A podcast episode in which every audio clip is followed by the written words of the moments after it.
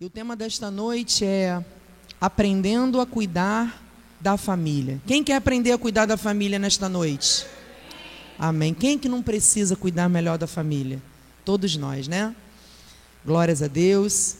Abra sua Bíblia, por gentileza, quem trouxe a Bíblia, aqueles que não trouxeram, podem acompanhar pelo telão. 1 Timóteo 5:8, versículo 8. Enquanto você o faz, eu quero fazer alguns agradecimentos. Primeiramente a Deus, ao meu amado Senhor Jesus. Muito obrigada, Senhor, por me fazer respirar, por me dar força, saúde.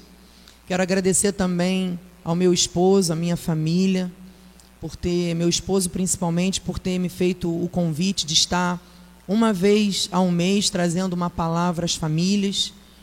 Eu fico muito grata. Quero agradecer também a vida do nosso apóstolo Miguel Ângelo, Bispa Rosana, que são os nossos mentores espirituais lá do Rio de Janeiro, da nossa sede, Bem-Haja, a família apostólica. E quero louvar também, engrandecer por cada vida. Vocês, os meus irmãos amados do Senhor, família unida, bendita do Senhor Jesus, família da fé. Sintam-se bem, em nome de Jesus. Abriram todos? Vamos acompanhar então. 1 Timóteo 5, versículo 8. Ora, se alguém não tem cuidado dos seus, especialmente dos da própria casa, tem negado a fé. E é pior do que o descrente.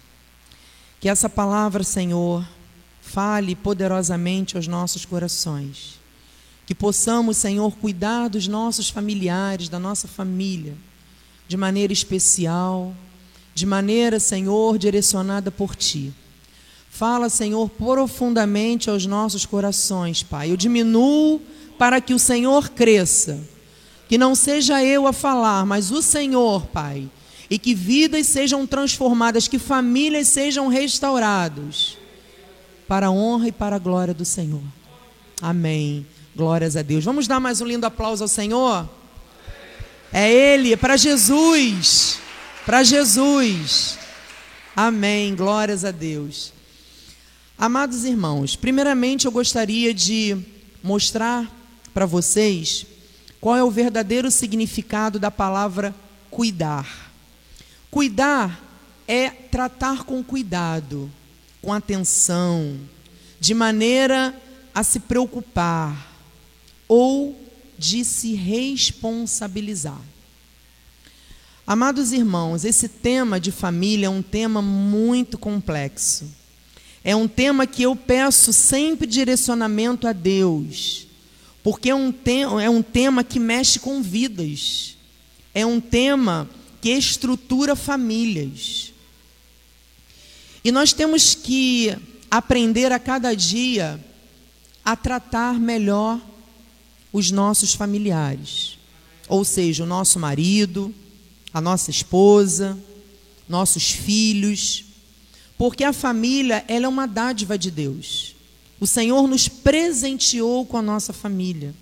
É um propósito de Deus aqui na terra as famílias. Por isso que lá atrás ele começou com Adão e Eva. Ele já constituiu uma família lá atrás. E ele vem constituindo a cada dia. Só que aí fora no mundo, o casamento ele é visto como uma instituição fracassada. As pessoas lá fora não dão mais credibilidade ao casamento, às famílias. Banalizam o casamento achando que é qualquer coisa, menos família. Por isso que nós vimos aí fora tantas famílias quebrando, tantas famílias se divorciando, tantas famílias angustiadas, aflitas, sem saber o que fazer. Por quê? Porque não tem este cuidado, não tem aprendido como cuidar da família. E foi por isso que Deus nos trouxe aqui esta noite, porque Ele quer cuidar da nossa família.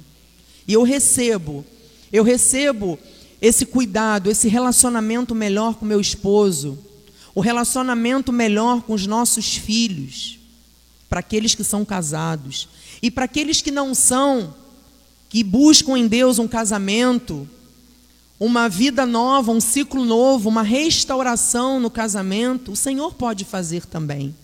Se você está aqui buscando conhecimento, Deus ele dá conhecimento. E ele vai ensinar a cada um de nós a cuidar melhor dos nossos. Amém? Glórias a Deus. Amados, outra coisa importante. É tempo de nós focarmos melhor para a nossa família. Entendendo que a nação que cuida dos que estão dentro de casa não negligencia aquilo que Deus nos presenteou. E ele cumpre, porque o Senhor é fiel. Ele cumpre as suas promessas na nossa família. Mas é importante não negligenciar. O que é cuidar da família? Você pode estar perguntando, bispa, mas eu cuido da minha família. Ok. Mas a cada dia você tem que cuidar melhor. São sementes que nós semeamos na nossa família, que dão frutos. E com isso nós vamos colher com abundância. Então, se nós colher, é, plantarmos paz, nós vamos colher a paz. Muitas famílias têm plantado a guerra e colhem guerra. Se nós plantarmos o amor na nossa família, nós vamos colher mais amor. A gente dá e a gente recebe. Porque Deus ele cumpre. E para nós termos essa excelência na nossa família, na nossa casa, em todas as áreas da nossa vida, nós temos que tornar o ambiente da nossa família como se fosse um pedacinho do céu. A nossa casa tem que ser igreja. A igreja não é, não são as quatro paredes. Aqui estamos para louvar e engrandecer a Deus. Mas a verdadeira igreja começa na nossa casa. O que, que nós temos que fazer na nossa casa? Procurar essa paz, dar este amor, ter o diálogo dentro de casa, que é muito importante melhorar os nossos relacionamentos. Amados, uma coisa que eu falei hoje pela manhã que é muito importante. Muitos deixam para melhorar o seu casamento a sua família quando estão vivendo uma crise. Quando a gente entra numa crise, é muito mais complicado de sair da crise. Quando a gente busca melhorar cada vez mais dentro da nossa família, fazer a manutenção da nossa família, é de fé em fé, de glória em glória, tendo paciência aqui, tendo sabedoria ali. As aflições elas vêm porque elas vão vir. Mas nós vamos ter forças para passar pelas aflições. Nós vamos conseguir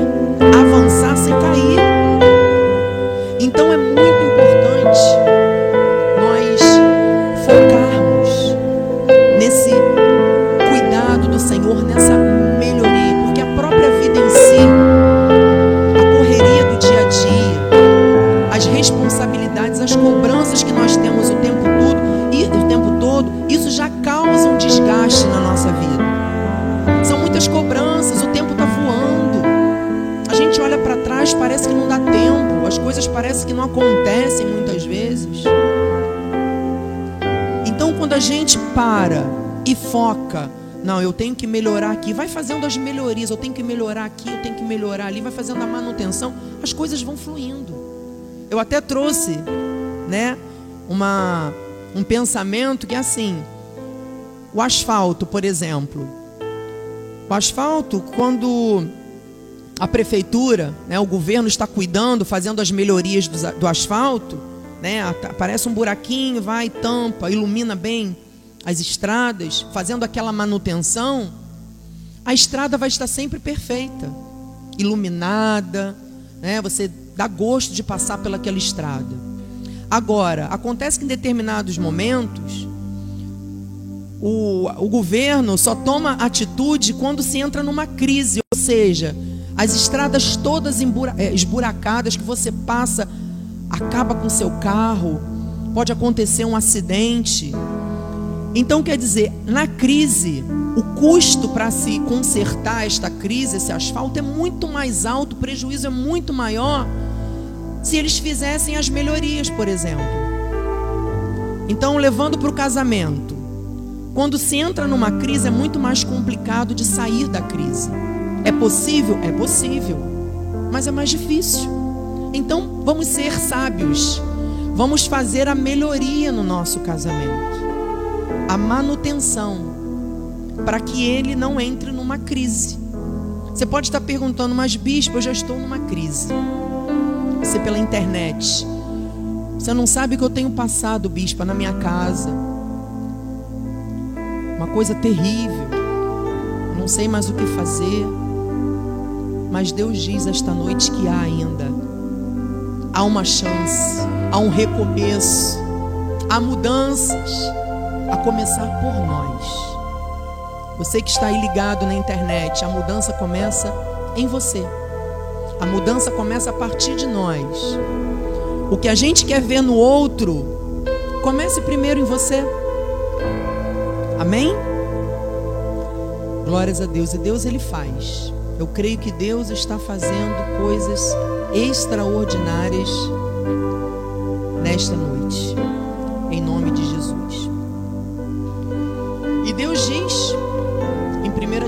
1 Timóteo: se nós não cuidarmos, especialmente dos da nossa própria casa, nós estamos negando a fé. E é pior do que o descrente. Se a gente lá fora observa as famílias se destruindo, as famílias nem aí para nada, são descrentes, não acreditam em nada, não acreditam em Deus.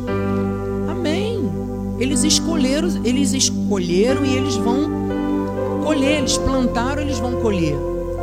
Mas agora nós, crentes em Jesus, negar a nossa fé, não cuidando da nossa família, nós somos piores do que os descrentes. Porque o nosso compromisso com Deus é muito maior e Deus cobra muito mais de nós. Então isso é muito sério. Eu não quero negar minha fé, Jesus. Quero cuidar da minha família. Eu quero cuidar melhor da minha casa. Em nome de Jesus. E se você sonha com uma família de excelência, se você sonha coisas novas aconteçam na sua casa, no seu relacionamento, você pode realizar este sonho. Você pode recomeçar. Mas primeiro comece a transformação em você mesmo. Ore para você ser modelo de forma que a sua família seja alcançada pela sua intercessão. Comece a orar pelo seu esposo. Ah, bispa, mas ele faz, acontece. Não julgue, ore por ele. Comece a você a mudança. Interceda pelo seu filho. Ah, meu filho está longe, bispa. Eu não sei o que está acontecendo com ele. Deus está cuidando. Lance sobre Deus este cuidado. Deus vai cuidar da sua família. Mas comece a você a entregar a sua família, a orar a Deus nesse sentido que as coisas aconteçam. A oração é o começo de ajustar a família. Mas uma coisa importante, se nós orarmos, o que é oração? Orar e agir. Ora, ação. Se nós orarmos, mas não fizermos nada, a oração não vai valer. Não vai acontecer nada, nada vai mudar. Então é muito importante nós orarmos e nós pedimos a Deus para colocarmos em prática. E eu vou mostrar para vocês, meus amados, as causas que desajustam a família. São muitas questões, mas eu trouxe algumas que são importantes e relevantes para nós. Uma coisa que me chamou muita atenção: deixar a família de lado. Em 1 Timóteo 3, 4 e 5 diz assim: E que governe bem a própria casa, criando os filhos sob disciplina, com todo respeito Pois se alguém não sabe governar a própria casa, como cuidará da igreja de Deus? Ou seja, se nós não soubermos cuidar uns dos outros na nossa casa, é que a gente vai poder falar do amor de Deus para as pessoas? Como é que a gente vai poder falar com as famílias se a gente não tem uma família ajustada, se nós não temos uma família direcionada por Deus? Então nós primeiros, primeiro temos que governar bem a nossa casa, aprender com Jesus, ter tempo de qualidade com a família, orar em família, priorizar os da família, não deixar a família de lado. Isto é muito importante. Muitos pensam em ativismo, ah, porque eu vou para a igreja, eu faço, eu ajudo aqui, ajudo nesta área, ajudo no ministério, e muitas vezes a pessoa não cuida da família. A pessoa não cuida da família. Então, você tem que inverter. Você tem que cuidar da igreja sim. Você tem que cuidar dos irmãos, dar sempre uma boa palavra, mas você tem que começar dentro da tua casa. Amém? Desajuste financeiro é um outro ponto também que traz desajuste nas famílias. Lucas 14, 28 diz assim: Pois qual de vós, pretendendo construir uma torre, não se assenta primeiro para calcular a despesa e verificar se tem os meios para concluir? Amados, muitas pessoas têm as finanças desajustadas porque não sabe planejar. Eu posso dizer isso com uma certa certeza porque já aconteceu isso com a gente. Isso acontece com qualquer um. Muitas vezes a gente, por algum motivo, não pede direção a Deus e toma atitudes precipitadas depois a gente colhe os frutos. Então isso nos trouxe muito ensinamento na nossa parte financeira. E muitas vezes também a vida financeira é desajustada porque gasta-se mais do que ganha. As pessoas às vezes gastam por emoção. Não tem aquela história, ah, tô deprimida, vou comer chocolate. Tô triste, vou comer chocolate, que o chocolate traz prazer, alegria. É a mesma coisa. Tem gente que vai para o shopping e fala, eu vou gastar porque eu vou me sentir melhor. Na verdade, você está tentando tampar o sol com a peneira. São as suas emoções gritando. Mas na verdade não vai tirar de você aquele vazio. Daqui a pouco você compra, quando você chega em casa, você já quer comprar outra coisa. Aquilo te traz uma alegria momentânea. Então você vai gastando mais do que tem.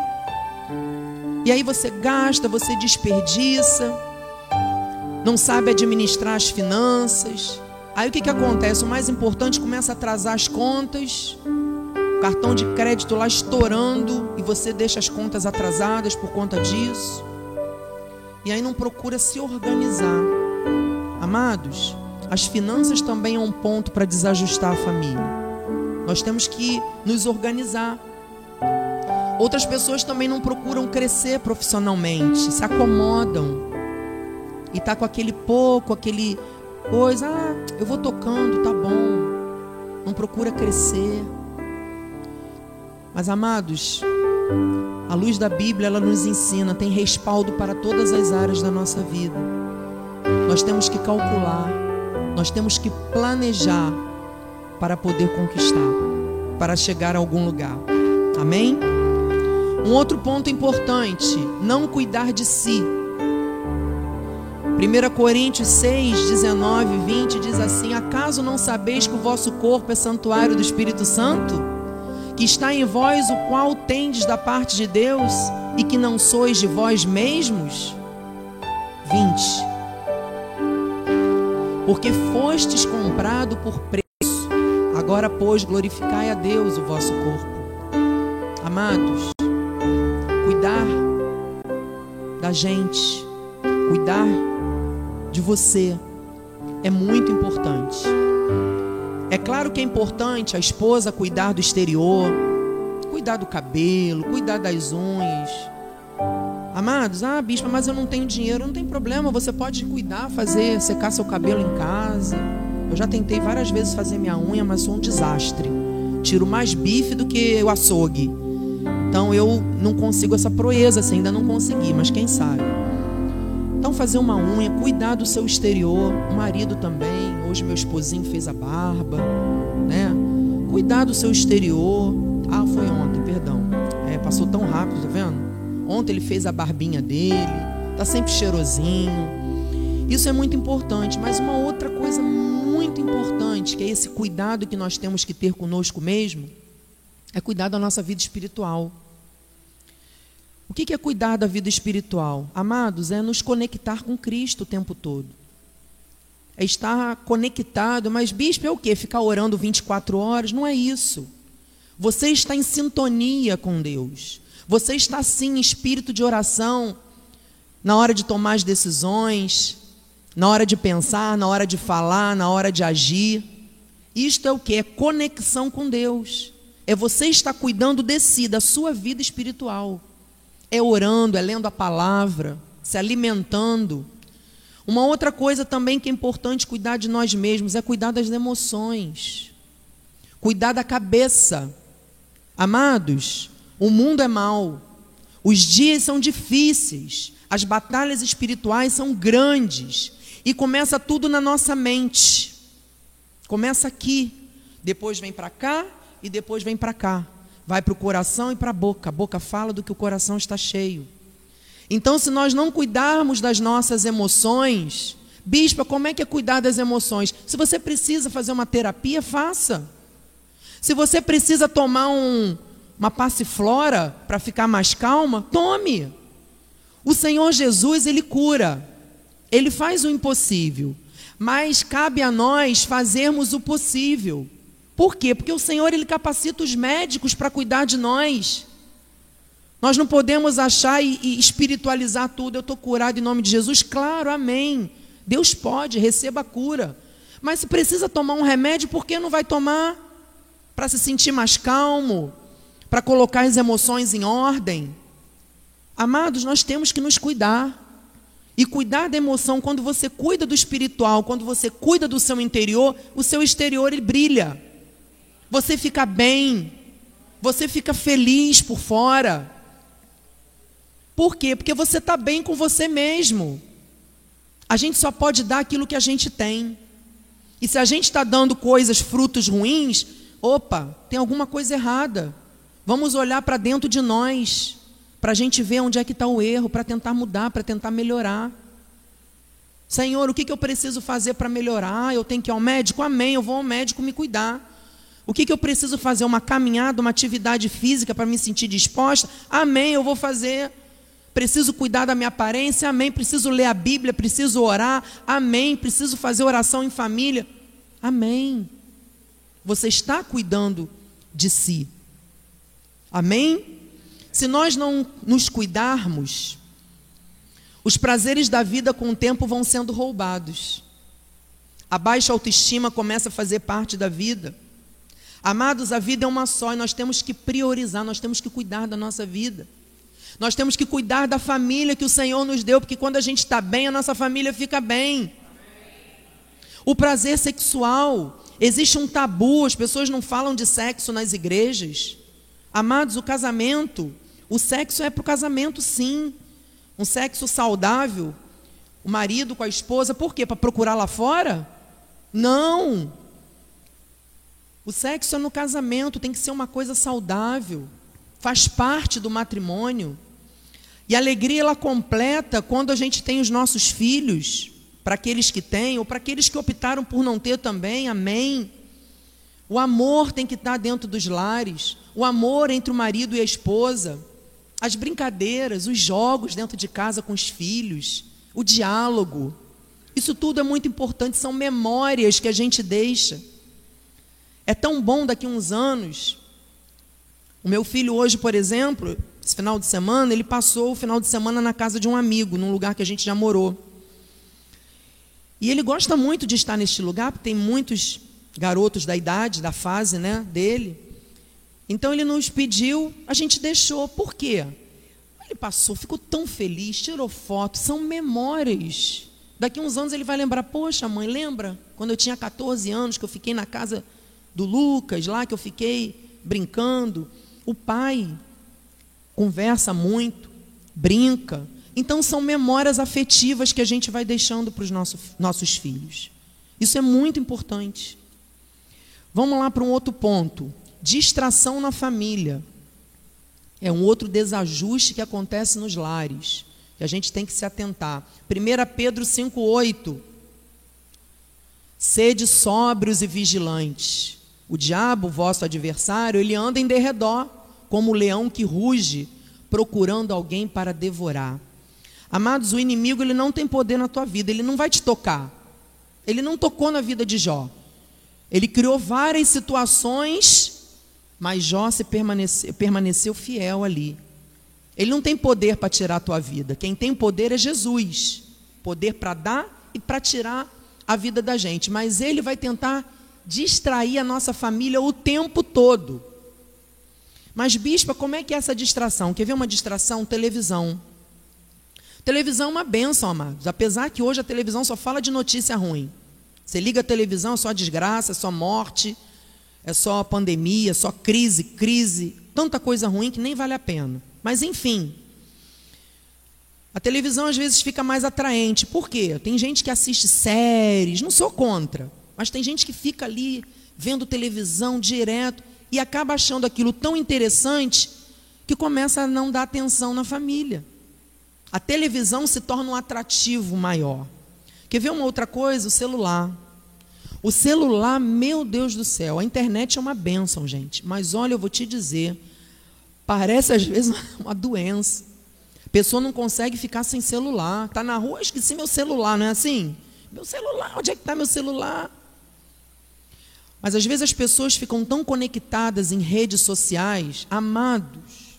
A rede social você pode pensar, analisa. As pessoas só colocam o lado bom da vida. Viagens, prazeres, selfies, o tempo todo. Ninguém fala ruim. Ninguém fala, ah, estou com dor de dente. Ah, hoje meu marido saiu de casa, meu marido brigou comigo. Alguém fala isso? Então, o que, que acontece com a internet, com as redes sociais? O ser humano acaba o tempo todo se comparando com o outro. Amados, isso é no inconsciente, é o ser humano. Aí olha para a vida do vizinho, meu Deus, a vizinha vive viajando.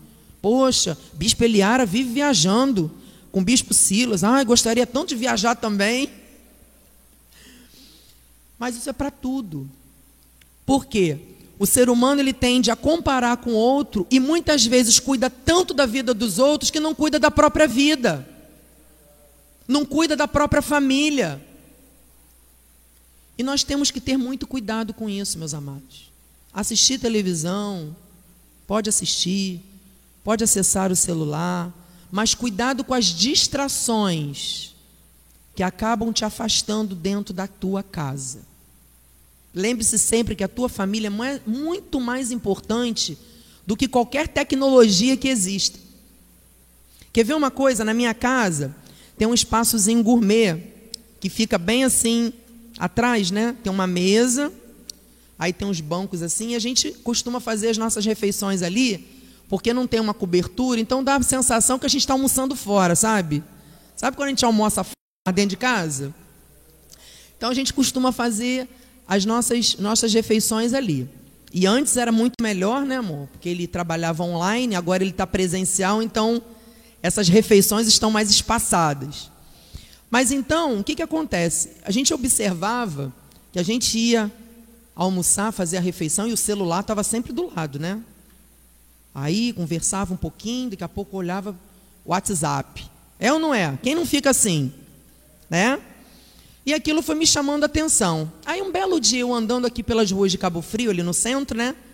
Passei numa lojinha, tinha uma placa assim, grandinha, escrito assim: não temos Wi-Fi converse entre si. Menino, eu peguei e falei, vou comprar essa placa.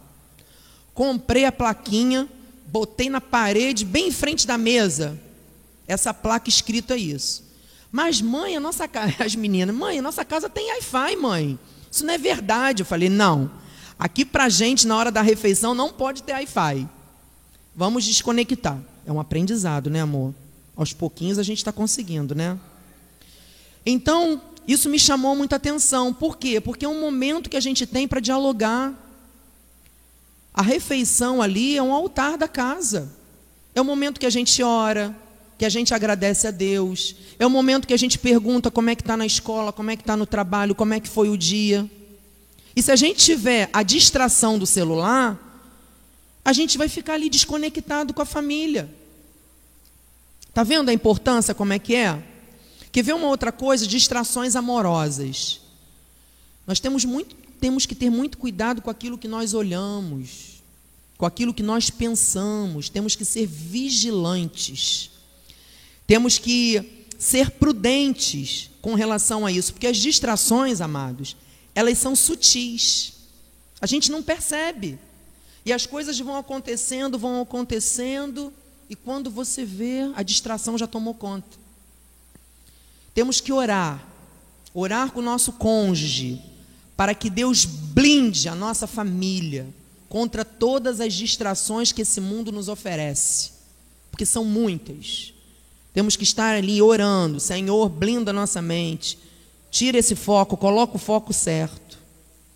Em Efésios 6,13, diz assim: Portanto, tomai toda a armadura de Deus para que possais resistir no dia mal e depois de ter desvencido tudo, permanecer inabaláveis. Orar sempre, ficar em espírito de oração. A distração em si, ela entra como se não fosse pecado, tá? Vai entrando, mas com o tempo vai virar. Por quê? Porque os ataques são muitos. As coisas vão acontecendo, vão acontecendo. Por quê? Porque a estratégia do inimigo não é derrubar o homem e a mulher de Deus. Ele não vai nos derrubar. Mas o que, que ele faz? Ele enfraquece.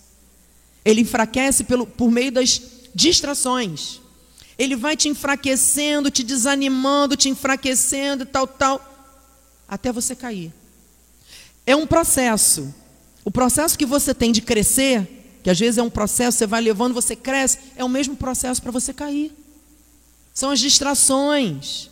Então nós temos que estar atentos. Quer ver? Efésios 4, 27 diz: Nem deis lugar ao diabo, não deis lugar às distrações desse mundo. Outro ponto importante é a desinformação. É um outro ponto que desajusta a família. 1 Timóteo 5,8 novamente. Ora, se alguém não tem cuidado dos seus, especialmente dos da própria casa, tem negado a fé e é pior do que o descrente. Não podemos, amados, nos deixar cair nessas distrações. O que, que a gente tem que fazer? Procurar informação. Mas, bispa, como eu faço para melhorar? Como eu faço? Dar mais atenção à família? Colocar limites nos horários de trabalho, por exemplo, é um outro ponto. Agradar mais o outro? Sim, por que não? Nós temos que procurar nos informar o que, que vai melhorar no nosso parceiro, na nossa parceira. Será que é valorizar mais a esposa? Será que é honrar mais ao esposo? Mas, bispa, eu preciso ainda aprender muita coisa. Busque informação, amados. A internet está aí para te ensinar a cuidar melhor da sua família. Nós temos livros do nosso ministério sobre a família com o apóstolo Miguel Ângelo, ensinando como cuidar da família. Temos tantas coisas boas que nos ajudam a cuidar melhor da nossa família. Porque, olha, amados, quando tudo vai bem, um monte de gente fica do nosso lado. Aí você olha assim, eu tenho tantos amigos, mas quando tudo vai mal, as pessoas, ó, e quem fica? a nossa família. Por isso a importância de nós valorizarmos a nossa família. Para nós nos informarmos cada vez mais como tratar melhor a nossa família. E tem outros pontos também que são importantes para nós melhorarmos. Quer ver? Revendo o que mais importa na família. Usar o bom senso. Usar o bom senso. Tiago 1,5. Se, porém, algum de vós necessita de sabedoria, peça a Deus, que todos dá liberalmente e nada lhes impropera, e ser-lhe-á concedida. O bom senso tem que fazer parte da nossa família. Às vezes tocar no assunto, né, tá no auge ali daquela discórdia, vamos dizer assim, falta sabedoria e a pessoa não tem um bom senso naquele momento, Mas se naquele momento as coisas não estão propícias para tomar decisões, use o bom senso. Fique tranquilo ali, fique em paz, porque com certeza o diálogo naquele momento não vai funcionar. Pelo contrário, vai ser pior. Então nós temos que ter bom senso. Bom, agora não é o momento de falar. Eu quero falar, tá aqui engasgado, mas eu vou esperar para falar na hora certa. Outra coisa, manter a empatia pelo próximo. Ou seja, se colocar no lugar do outro. Colossenses 3:12 Revesti-vos, pois, como eleitos de Deus, santos e amados, de ternos afetos de misericórdia, de bondade, de humildade, de mansidão, de longanimidade. Amados, quem disse que se relacionar é fácil? Os relacionamentos não são, são muito complexos, tanto na família quanto fora da família. Por quê? Porque nós somos diferentes. Nós pensamos diferentes. Então não tem como, muitas vezes, resolver aquilo que gostaríamos de resolver da maneira que nós resolveríamos, vamos dizer assim, com a nossa do nosso jeito. Mas nós temos é necessário importante que nós compreendamos melhor o conflito para podermos agir.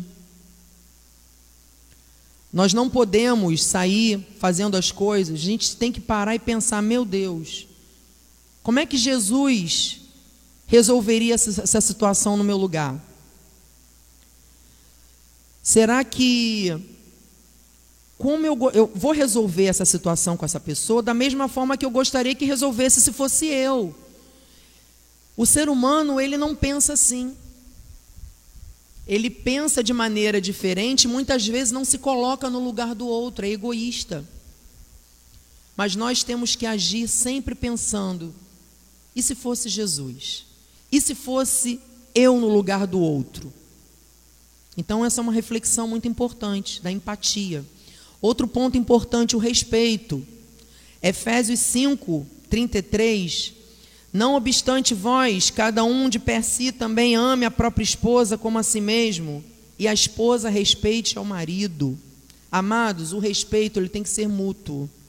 Respeito entre pais e filhos, entre cônjuges, é muito importante. Mas, bispa, eu sou obrigada a concordar com tudo? Claro que não. Nós pensamos diferentes, isso é muito bom. Ninguém pensa igual a ninguém. É isso que faz crescer. O crescimento vem aí de pensamentos diferentes. Mas nós temos a obrigação de respeitar o outro, o pensamento do outro. Deixar claro, olha, eu não concordo, mas eu respeito. Então o respeito, ele é muito importante, porque sem o respeito as relações elas ficam cada vez mais desgastadas. Uma atitude que pode ajudar a fazer do respeito algo importante à relação é respeitar o espaço do outro, agir com prudência sempre. Isso é muito importante.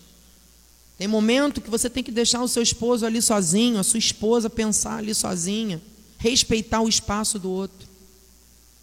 Outro ponto, aprenda a relevar defeitos. Mateus 7, 1 a 3 é outro ponto muito importante, amados. Não julgueis para que não sejais julgados. 2. Pois com o critério com que julgardes sereis julgados, e com a medida com que tiverdes medido, vos medirão também. 3. Porque vês tu o argueiro no olho do teu irmão, porém não reparas na trave que está no teu próprio? Amados, quem não tem defeito? O único sem defeito é Jesus Cristo. Nós estamos num mundo cheio de defeitos. Não aponte o seu dedo. Tente compreender o motivo, até mesmo ajudar, porque nós estamos suscetíveis, suscetíveis a erros, a errar também. Por que não ajudar ao invés de julgar? O ser humano ele tem esse péssimo defeito de julgar as pessoas. Julga às vezes pela aparência, julga pelo um sorriso ou pela uma tristeza, enfim. O ser humano, ele tende a julgar. Mas para se viver melhor na família ou em qualquer relacionamento na nossa vida, é preciso relevar muitas coisas. Porque nós somos diferentes. Nós temos que aprender muitas as coisas e a lidar com o defeito do outro. Se temos dificuldade de relevar alguns erros, qual é a melhor forma? Pedir sabedoria a Deus. Tem defeitos que são difíceis, amados. Mas Deus ele coloca pessoas difíceis na nossa vida porque ele quer trabalhar na nossa vida. Seria muito fácil nós estarmos com pessoas boas, queridas o tempo todo, só falando coisa boa para a gente. A gente ia crescer com isso? Claro que não. A gente cresce com o outro quando o outro nos afronta, quando o outro tem pensamento diferente. É aí que a gente cresce, é com defeito. Bispo, é difícil. Peça sabedoria a Deus. Não se agrida com o defeito do outro. O defeito é dele, não seu. Lembre-se que o outro também pode estar tendo dificuldade de relevar o seu defeito. Você já parou para pensar nisso? Que o outro pode ter a dificuldade de relevar o seu defeito? Amados, nós também temos defeitos. Vamos parar de apontar dedos, de julgar, de dizer que é o outro, que é o outro, que é o. Você está com a trave no teu próprio olho, amado? Como assim? Comece você a mudar. E o outro com isso vai mudar também. Quem ganha? A família. Amém? Olhe sempre para o lado bom. Amados, vamos olhar para o lado bom. Filipenses 3,13. Vamos lá. Irmãos, quanto a mim, não julgue havê-lo alcançado, mas uma coisa faço esquecendo-me das coisas que para trás ficam e avançando para as que diante de mim estão. Olha o apóstolo Paulo aí nos incentivando, amados. Já passamos por momentos tão difíceis, quem não passa? Dolorosos, já fizemos escolhas erradas, já tomamos atitudes erradas, mas nós temos que aprender com o apóstolo Paulo, de deixar para trás todas as nossas dores, todo o passado, toda a falta de perdão, tudo aquilo que tentou nos paralisar lá atrás, e nós temos que avançar. Nós temos que olhar para o alvo, nós temos que olhar para frente. Nós temos que aprender a ver as qualidades do outro, do nosso familiar. Vamos parar de focar nos defeitos do outro o tempo todo. Isso não traz alegria, não traz paz dentro do relacionamento vamos incentivar o outro a crescer, vamos colocar o nosso cônjuge para cima. Você pode, você vai conseguir, você é mais do que vencedor. Vamos aproximar a nossa família de Deus com as nossas atitudes. Amados, isso é possível sim, mesmo em tempos difíceis. Porque se você levar a vida assim, mais harmoniosa, é com, com certeza vai passar pelas dificuldades de maneira mais forte. Amém? Palavra final. Salmos 103, 17 e 18. Mas a misericórdia do Senhor é de eternidade a eternidade, sobre o que, os, o que temem, e a sua justiça sobre os filhos dos filhos. 18. Para com os que guardam a sua aliança, para os que guardam a sua aliança, e para com os que se lembram dos seus preceitos e os cumprem. A família, amados, ela precisa ser resgatada. A família, ela precisa servir a Deus. A família, ela precisa ser prioridade na nossa vida. Nós temos que caminhar nessa estrada da vida com o amor que Deus nos deu. E eu tomei uma atitude, eu fiquei pensando esses dias em oração, Senhor, eu quero ser modelo para minha família. Eu quero ser uma esposa melhor, uma serva melhor, uma mãe melhor.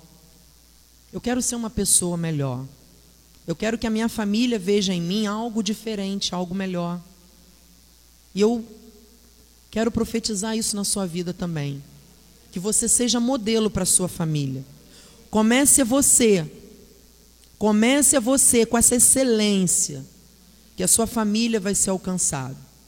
Isso é possível, isso é alcançável sim mesmo que a sua família hoje esteja desajustada, Deus ele pode mudar todo esse percurso. Pode trazer o ajuste, pode trazer a paz, a alegria, a transformação. Porém, Se você estiver disposto a fazer isso. Primeiro a gente tem que querer. Eu quero, eu quero ser aliança. Guarda essa aliança que Deus te deu, que é a família. Porque com certeza as promessas do Senhor, elas vão se cumprir. Em nome de Jesus. E para finalizar, esse versículo maravilhoso de Isaías 61, 9. Vamos ler comigo? A sua posteridade será conhecida entre as nações, os seus descendentes, os meus descendentes no meio dos povos, todos quantos virem os reconhecerão como família bendita do Senhor. Assim seja, assim disse o Senhor. Glória a Deus. Receba, receba do Senhor. Receba, em nome de Jesus, a sua família abençoada, bendita, em nome de Jesus. Bispo, venha ao altar fazer uma oração. Glórias a Deus. Amém. Graças a Deus.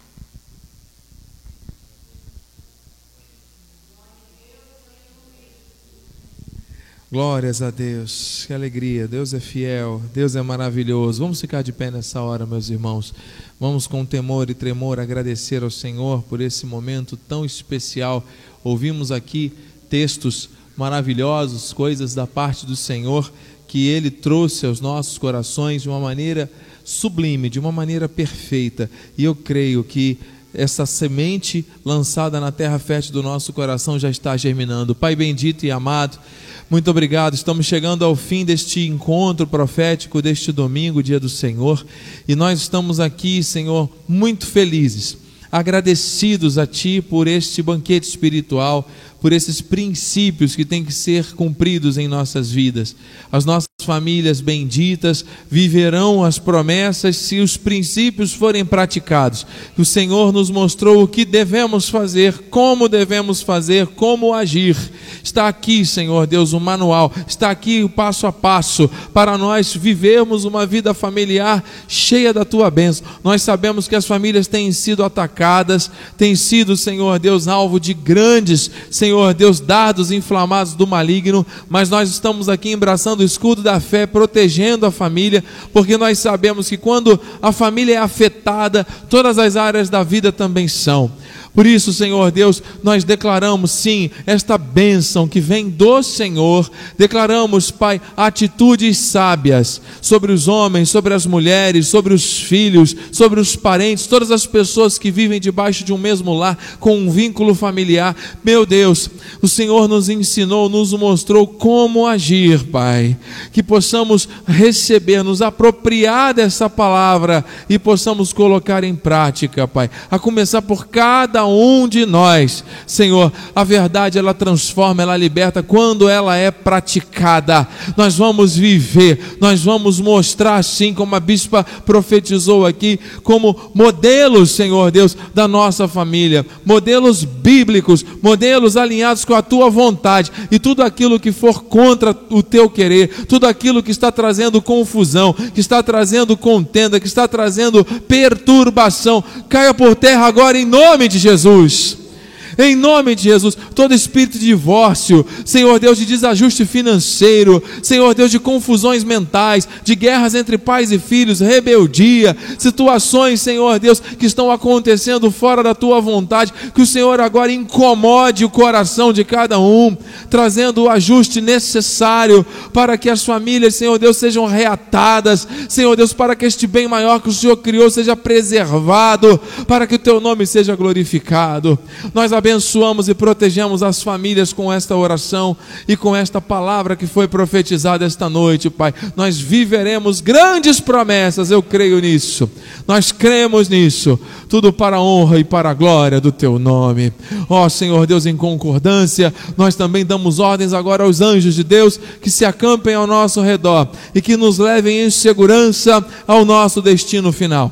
Que tenhamos, Senhor, uma noite reparadora e um resto de semana em perfeita vitória. Amanhã começa mais um mês. Nós já declaramos o mês de novembro em, com a tua direção, sendo conduzidos em triunfo. Esses dois últimos meses do ano serão extraordinários nós cremos, nós profetizamos e ligamos aqui na terra, Senhor, em nome de Jesus. Oh, Pai, que a tua graça, a tua paz, o teu amor e as doces consolações do teu Espírito Santo se manifestem hoje e para sempre em nossas vidas. E as famílias benditas do Senhor digam com fé: Amém! Amém! E amém!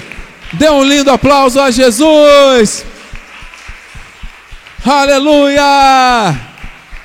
Glória a Deus! Santo! Porque a alegria do Senhor é a nossa força! Vai nessa força! Deus é contigo! Faça uma reverência para alguém. Você que está com a sua família, pode abraçar. Seja feliz, viva o melhor de Deus, Ele tem cuidado de você. Amém? Deus é contigo. Você que está pela internet, compartilhe com alguém esta mensagem em nome de Jesus.